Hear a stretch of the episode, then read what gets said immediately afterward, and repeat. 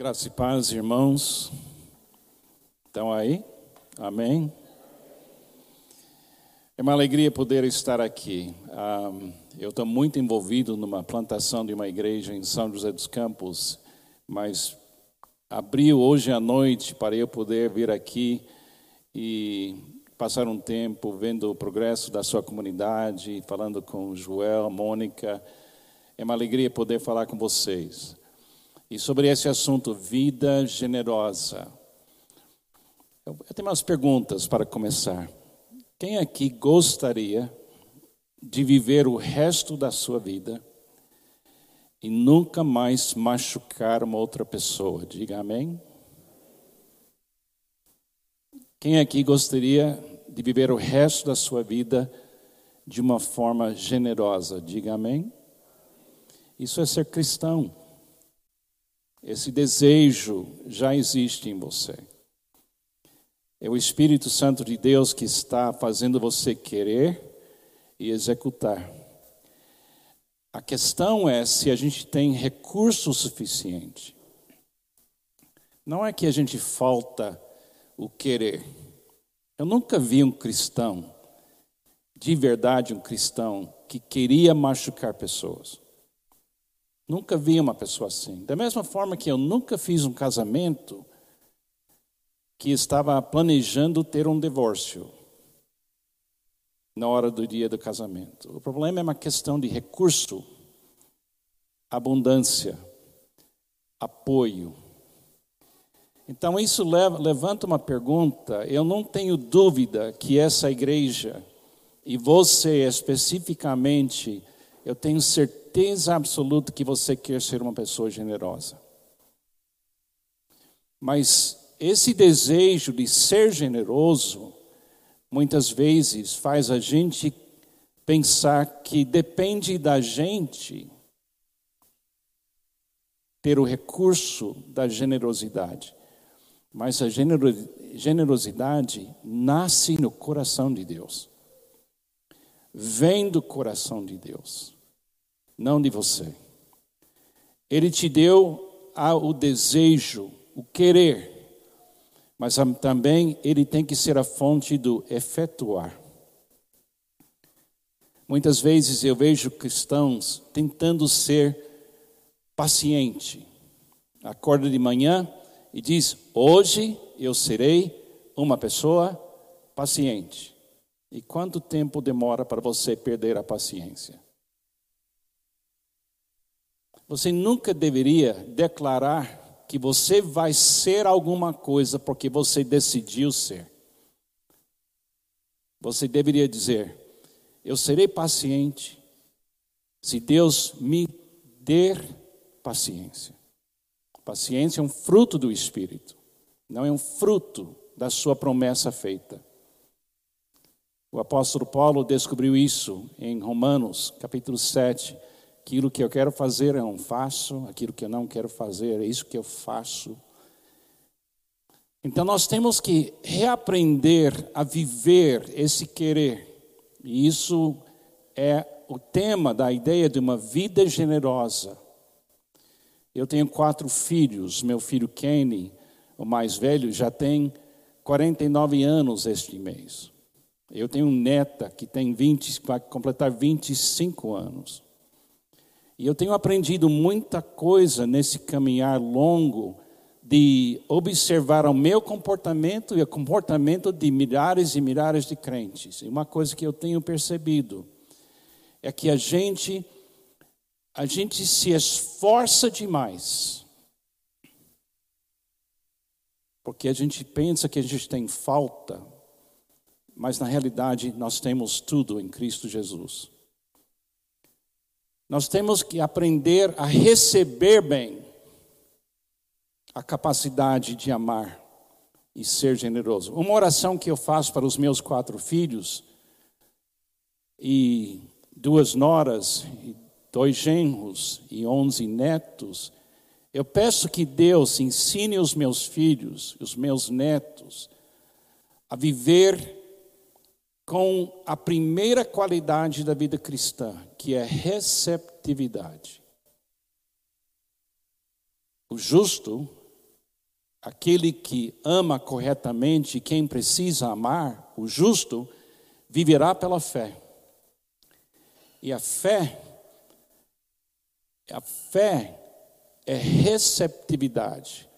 Então, eu não tenho dúvida que a gente poderia concordar hoje à noite que a igreja seria uma igreja mais próspera, mais alegre, mais autêntica, com mais impacto na comunidade, se cada pessoa pudesse viver de uma forma generosa. Eu quero. Você quer. A questão é que talvez o problema que nós temos com esse assunto é que a gente pensa de alguma maneira que a gente tem que produzir e manter a nossa própria generosidade. E eu estou aqui para dizer para os irmãos, depois de mais de 50 anos nessa coisa chamada igreja e vida cristã, que Deus não precisa do meu apoio, eu preciso do apoio dele. Eu não sou, mas ele é. Eu não sei, mas ele sabe. Eu não tenho, mas ele tem. Eu não posso, mas ele pode. E você diz, Carlos, isso está de uma certa forma negando sua própria existência, corretamente, porque eu morri em Cristo. Não sou mais eu quem vive, mas Cristo vive em mim. Eu sei que talvez você vai se assustar com o que eu vou falar, mas eu quero falar do meu coração. Muitos de vocês precisam parar de tentar ser um cristão e reconhecer que Cristo em você faz você já cristão. Ele fala para nós: tome sobre vocês o meu jugo, aprendam de mim, não aprenda de você, aprenda de mim, porque meu fardo é leve e você vai encontrar descanso na sua alma. Uma das coisas que mais mudou minha vida é, era compreender cada manhã que a vida cristã inteira que eu preciso viver hoje já vive em mim. Eu tenho o hábito de muitos anos de acordar de manhã e colocar minha mão sobre o meu coração e falar assim: Jesus, que bom que o Senhor habita em mim. O Senhor é a minha vida cristã inteira, que eu vou viver hoje. Porque para mim, o viver é Cristo. Não mais sou eu quem vive, mas Cristo vive em mim. Cristo é tudo, está em todos nós. Esse querer que você tem de manifestar a generosidade de Deus vem de Deus, não de você. É Ele que trabalha em você tanto para querer e efetuar até seus desejos lindos e bonitos. Você não criou, Ele criou. Você tem uma nova mente, é a mente de Cristo Jesus. E todo crente é o santuário de Deus. Você tem valor, você tem tanta abundância vivendo em você que é impossível descrever a riqueza que é Cristo que habita em você. E a maior luta na nossa vida é ceder esse espaço inteiro e deixar Jesus ser formado em nós para que a gente possa chegar onde o apóstolo Paulo chegou, quando ele disse: Tudo posso, tudo que eu deveria fazer, que eu quero fazer, tudo posso, como? Naquele que me fortalece. E na sua comunidade vocês estão usando um método muito lindo de reforçar isso, essa questão de receber, regozijar, repartir, fé, esperança e amor. E eu creio, se essa comunidade continuar a viver focado em Cristo e convictos todo dia que a vida cristã inteira que Deus exige de você, Ele já deu para você. Isso é graça. Graça é Deus nos dando o que Ele exige de nós. Por isso, Paulo falou: Eu sou o que eu sou pela graça de Deus. Você quer ser uma pessoa generosa? Então, fale para Deus: liberta sua generosidade em mim e através de mim. Eu oro para os meus filhos, que eles todos tenham prosperidade. Mas o que é prosperidade? Para mim, prosperidade é meu filho, minha filha, meus netos ter o suficiente para amar as pessoas que eles precisam amar. Isso é prosperidade cristã. Prosperidade cristã não é acumular bens, mas acumular o recurso que é Cristo em nós e soltar aquilo no mundo e repartir aquilo no mundo como fruto. Eu acho que um dia, quando a gente chega na presença de Cristo lá no céu, e estamos face a face com Ele, acho que a coisa mais triste que vai acontecer é a gente perceber o pouco do recurso que ele é, que a gente usou aqui. Eu acho que Cristo em nós é muito mais do que a gente imagina. Eu acho que o maior pecado que eu posso cometer é subestimar Jesus e não apreciar a abundância e a generosidade dele, que ele está disposto a passar por minha vida, se eu ceder o espaço e me entregar e viver o que acabamos de cantar nessas músicas, tão bem escritas. Então eu quero encorajar essa igreja a pedir que Deus faça dessa igreja uma manifestação diária da riqueza da presença de Cristo que habita em você. Eu tenho Jesus na minha vida, você tem Jesus na minha vida, você na sua vida. E eu falo sempre na nossa comunidade, quem tem Jesus não tem falta de absolutamente nada para realizar os desejos divinos que estão nos nossos corações. Eu quero ser amanhã um marido mais generoso. Eu quero ser um vizinho mais generoso. Eu quero ser uma presença no meu bairro mais generoso. Porque generosidade é uma manifestação do desejo e caráter de Deus. Eu quero que encorajar vocês. Se essa comunidade viver a plenitude de Cristo que vive em você, a atração dessa generosidade vai fazer com que essa comunidade ganhe muitas almas para Cristo e recupera muitas vidas. E não é pelo esforço que acontece, é pela receptividade dessa comunidade. A fé, a esperança e amor. Eu queria usar um trecho que para mim é um trecho mais lindo sobre o que é a generosidade que Jesus nos dá. Tem tanto trecho que eu poderia usar. Eu vou usar um dos trechos mais conhecidos no cristianismo, a história do bom samaritano. Eu vou ler, eu peço que você use um pouco da capacidade de perdoar, porque meu português tem sotaque terrível às vezes, especialmente quando eu estou lendo um trecho. Eu queria quase tocar uma coisa gravada agora, mas use o seu perdão hoje à noite, por favor. Em Lucas, capítulo 10, versículo 25, eu quero ler um relato de Jesus, uma, um trecho que revela três tipos de pessoas que andam no nosso mundo, três perspectivas ou paradigmas de generosidade ou a falta de generosidade. Vai ser bem rápido, muito objetivo, mas impactante. Eu, essa, esse esboço não é original comigo vem de séculos passados. Eu nem me lembro a primeira vez que eu ouvi alguém pregar usando os três pontos que eu vou usar.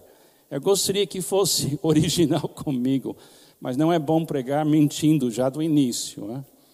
Então, deixe eu falar isso, essas coisas, vocês podem acompanhar. Certa ocasião, versículo 25, não, não está na tela, vai ter que usar a tela da sua mente, tá bom? Lucas capítulo 10, versículo 25. Certa ocasião, um perito na lei levantou-se para pôr Jesus à prova e lhe perguntou: Mestre, o que preciso fazer para herdar a vida eterna? O que está escrito na lei? respondeu Jesus. Como você a lê? Ele respondeu: Ame o Senhor, o seu Deus, de todo o seu coração, de toda a sua alma, de todas as suas forças e de todo o seu entendimento. E ame o seu próximo como a si mesmo. Disse Jesus: Você respondeu corretamente. Faça isso e viverá. Mas ele, querendo justificar-se, perguntou a Jesus: E quem é o meu próximo? Em resposta, disse Jesus: um homem descia de Jerusalém para Jericó quando caiu nas mãos de assaltantes. Eles lhe tiraram, tiraram as roupas, espancaram-no e se foram, deixando-o quase morto. Aconteceu estar descendo pela mesma estrada um sacerdote, quando viu um homem, passou pelo outro lado e, e, depois, vi, quando viu o homem, passou pelo outro lado, não ofereceu nenhuma generosidade. E assim também uma levita, quando chegou ao lugar e viu, lugar e viu, passou pelo outro lado. Mas um samaritano, estando de viagem, chegou onde se encontrava o homem, e quando o viu, teve piedade dele. Aproximou-se, enfaixou-lhe as feridas, derramando nelas vinho e óleo, depois colocou sobre o seu próprio animal, levou para uma hospedaria e cuidou dele. No dia seguinte, deu dois denários ao hospedeiro e lhe disse: Cuida dele. Quando eu voltar, lhe pagarei todas as despesas que você tiver. Qual desses três? Qual desses três você acha que foi o próximo do homem que caiu nas mãos dos assaltantes? Aquele que teve misericórdia dele respondeu o perito da lei. Jesus lhe disse: Vá e faça o mesmo. Como evangélico, como cristão que crê na Bíblia, eu não creio que a gente pode se salvar pelas obras. Mas eu creio que uma fé genuína gera obras óbvias se nascem em Deus. E quando Jesus fala aqui no fim, vá e faça o mesmo. Eu acho que ele nunca teria dito isso se não fosse possível fazer. Tem um versículo em Mateus capítulo 5 que me assusta até hoje. É o último versículo de Mateus 5, versículo 48, quando Jesus fala assim: Seja perfeita como seu Pai Celestial é perfeito. Se isso não dá um susto no seu coração, você não está lendo a mesma Bíblia que eu estou lendo. Mas ele nunca teria falado se não existisse abundância suficiente para criar essa possibilidade, manter essa, essa possibilidade. Para mim, ser perfeito não é eu fazer ou manter alguma coisa, é voltar a ser o que Deus me criou para ser. Alguém capaz de ser generoso. E não tem nada mais generoso do que amor e amar. Aqui nesse trecho tem um retrato tão lindo que Jesus fez de três tipos de mentalidade ou cosmovisão, que se quiser de falar, uma maneira de, de, de viver. Nós encontramos aqui um grupo de ladrões. E o ladrão tem uma filosofia de vida que diz assim: o que é seu é meu. Fala isso comigo. O que é seu é meu. Fala de novo. O que é seu é meu. Isso é a filosofia do ladrão. Uma boa porção da nossa do, da população deste mundo hoje à noite está nessa categoria. É a total ausência de generosidade. Agora, eles sabem ser generosos com os céus, com a família. Eles sabem ser generoso com aqueles que ajudam eles a roubar. Mas ajudar alguém à beira da morte, caído na estrada, jamais. E você, puxa, pastor Carlos, eu não sou uma dessas pessoas. Mas nós temos que tomar cuidado antes de eliminar qualquer dúvida sobre esse assunto. Porque todos nós temos uma tendência de roubar outras, de outras pessoas certas coisas. Você sabe que na igreja tem muita fofoca. Já existiu ou não? Se você não sabe que fofoca existe na igreja, você não tem muito tempo de igreja. Entendeu? Você pode roubar a reputação de alguém. Você pode destruir o casamento de alguém. Adultério, mentir, tem características do que é roubar e deixar à beira da estrada. Então, é, ele está usando uma ilustração aqui que coloca três pessoas juntas aqui, três grupos juntos. Então, no coração do cristão, eu tenho certeza absoluta que você não quer roubar, mas você mora no mundo que jaz no maligno, e a tentação de roubar existe em todos nós. Pelo menos a capacidade, eu posso fazer isso na vida da minha própria esposa, dos meus filhos, dos meus netos, dos meus genros, das minhas noras. Agora, essa pessoa, ela vive em função de um grande medo. Você sabe que o ladrão tem medo? Não, você não, ele não tem, não. Ele invade a casa, ele rouba, ele. Tá, sabe que motiva ele ou ela? É o medo de não ter. Se a gente pudesse fazer uma leitura da história de todo ladrão, a grande maioria não começaram querendo roubar, mas em algum momento decidiram que era melhor caminho para eles ter alguma felicidade. E sabe que o ladrão não somente vive num bairro da periferia, ele pode estar vivendo neste momento na melhor casa dessa cidade. E ele se esconde atrás de um medo de não ter, que faz ele destruir vidas em função de acumular bens para garantir a vida da família dele. Então é muito mais profundo o assunto aqui do ladrão do que a gente imagina. A política pode gerar ladrões. O capitalismo pode gerar ladrões. A igreja pode gerar ladrões. O próprio Jesus disse, você lembra que ele falou no Sermão do Monte, que vai ter um grupo de pessoas na eternidade que vão tentar falar com ele: Eu não fiz isso no seu nome? E ele vai falar o que para eles? Eu nunca conheci vocês. As suas obras eram obras como se fosse para devorar, como se fosse um lobo e você se apresentou como uma ovelha. Então, essa questão de esse tipo de pessoa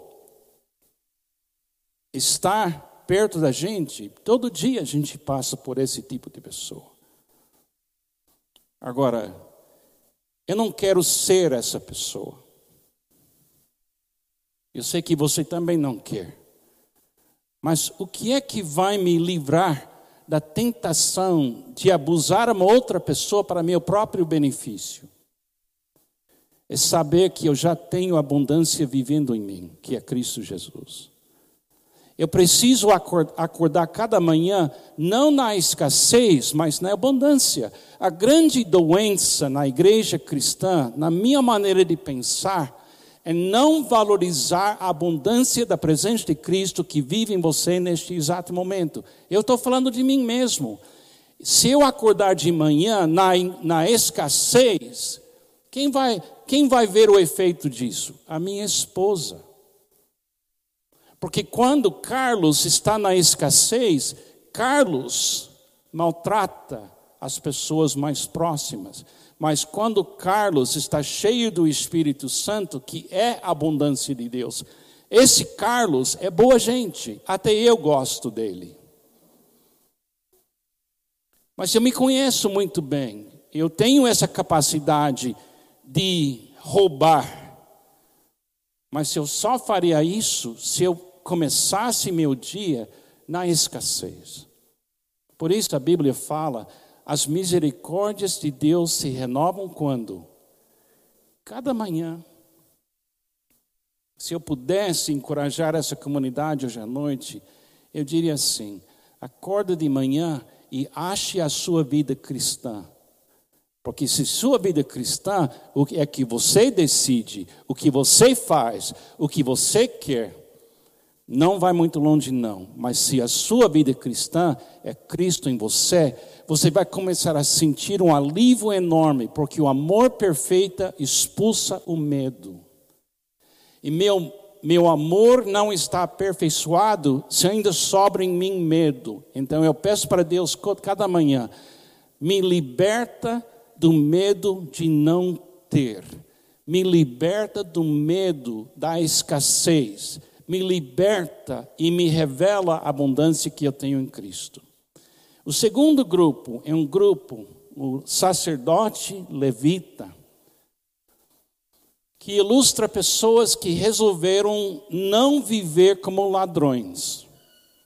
Eles melhoraram em termos humanos, mas não chegaram no destino da abundância.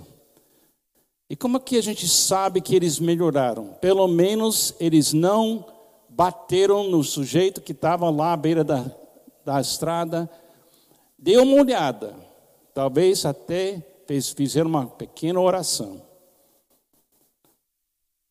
Mas a generosidade de Deus não foi revelada porque uma pessoa religiosa, levita e sacerdote, não manifestou a generosidade. E eu acho que o segredo está em Mateus capítulo 6, quando Jesus disse sobre quando você faz esmolas ou oferece esmolas, ele disse: não faça em público, com manifestação em pública da sua generosidade. Em termos mais modernos, não tire selfie de vocês sendo generoso. Não publica sua generosidade no Instagram. Generosidade cristã é em secreto. E visto por Deus. E não tinha nenhum benefício para esse sacerdote ou levita parar e se envolver. Por quê? Porque ele tinha uma agenda de espiritualidade já programada. Ele tinha que estar em Jerusalém ou em outro lugar para visualmente ou pessoalmente aparecer espiritual e perdeu a maior oportunidade da sua vida. Já pensou? Eu sei que essa aqui talvez seja uma ilustração de Jesus que nunca aconteceu exatamente desse jeito, eu não sei, mas eu acho que isso acontece todo dia. Eu, como pastor há muitos anos, eu posso dizer para os irmãos, eu provavelmente já perdi muitas oportunidades de ter um momento de grande destaque perante Deus, de generosidade, mas eu estava atrasando para chegar no culto. Eu tinha uma tarefa já programada. Quando Jesus fala ó, naquele trecho de Mateus 6, quando ele fala não deixe sua mão esquerda saber o que sua mão direita está fazendo. Uma loucura isso. Mas o que ele está dizendo? Não faça um plano para ser generoso. Seja a generosidade sempre chegando. Não fala, eu vou, generoso, vou ser generoso na oferta da igreja. Pode. E deve, talvez. Mas permita que Deus cria a sua agenda. Muitos anos atrás, 1980 e pouco, eu estava aqui nessa estrada que hoje é Dom Pedro I. Alguém se lembra como foi nos anos 80 essa estrada? Alguém se lembra? Estrada da Morte, se lembra? Era caminhão, era muito apertado. E eu estava vindo de São José dos Campos, indo para Campinas. E naquela noite, noite anterior, eu preguei sobre o Sermão do Monte. E também falei sobre o bom samaritano. E eu cheguei aqui na altura de Atibaia e eu vi uma pessoa jogada à beira da rua, da estrada. E eu tinha um compromisso em Campinas. E eu passei, vi a pessoa caída à beira da estrada. E o que é que eu fiz? Eu passei. Mas Deus me pegou e disse: volta lá. Sabe o que entrou na minha mente?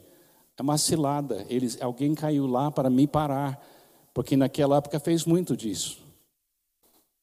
Então eu fiz uma volta, voltei e não consegui achar ninguém. Eu acho que estava meio aliviado que eu não achei ninguém.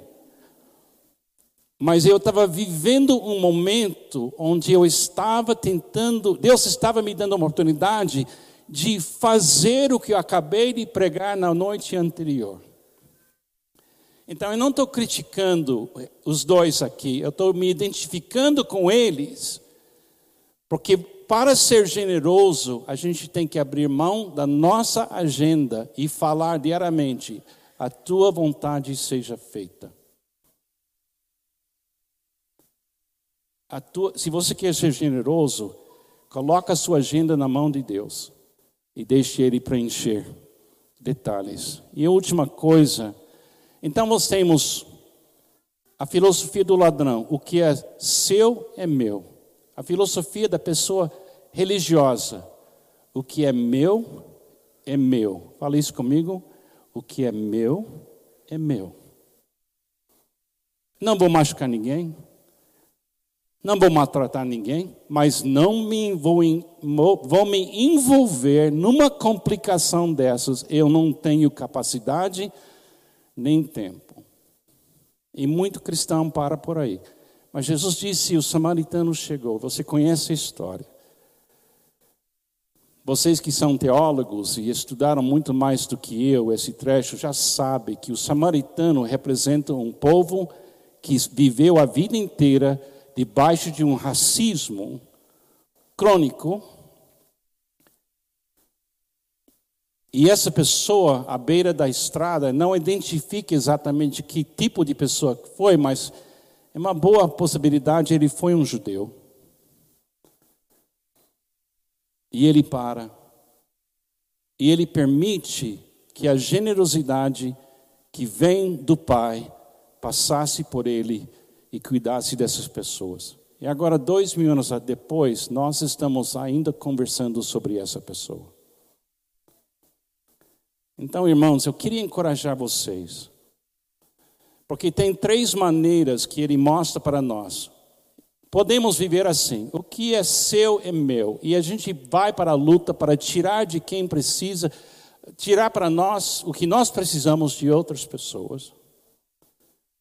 Ou podemos simplesmente melhorar um pouco e chegar em o que é meu é meu. Melhorou. Mas se a gente quiser viver uma vida generosa, a gente tem que falar assim: o que é meu é seu. Fala comigo, o que é meu é seu. Agora, quem viveu isso perfeitamente entre nós? Jesus. Jesus é o bom samaritano. Jesus é a solução. Eu comecei com uma pergunta: quem aqui gostaria de nunca mais maltratar ou machucar um outro ser humano? E todo mundo aqui, de forma unânime, disse: Eu. A questão continua sendo: como? E a resposta é Jesus. Ele fala em João 15: Sem mim, nada podeis fazer. Pare de pensar que você pode gerar generosidade só porque você quer. Entenda que a generosidade é um fruto do Espírito e só chega para quem abre espaço aqui dentro para Deus agir livremente. E quando você manifesta generosidade de vida, você vai falar: não fui eu. Não fui eu. Foi Cristo em mim. E aí sim, Deus é glorificado. Só quando você percebe, não fui eu. E você aceita isso, você se alegra que não foi você, mas foi Ele, e toda a glória vai para Ele. Assim a igreja avança, assim a igreja vibra e a igreja possa viver uma vida generosa. Amados, você tem tudo em você para viver uma vida generosa. Descanse. Abre-se para Ele. E você vai ficar chocado em como Ele faz coisas através de vocês. Vamos orar. Obrigado, Jesus, que o Senhor tem tanta paciência com a gente. Como o Senhor tem sido generoso conosco e como o Senhor continua sendo abundância em nós. E o Senhor veio nos dar vida e vida com abundância, vida plena. Abençoe essa comunidade para que ela possa ser de verdade uma comunidade de vida generosa, 24 horas por dia, sete dias por semana, momento a momento, para a sua glória. É no seu nome, Jesus, que eu oro. Amém e amém.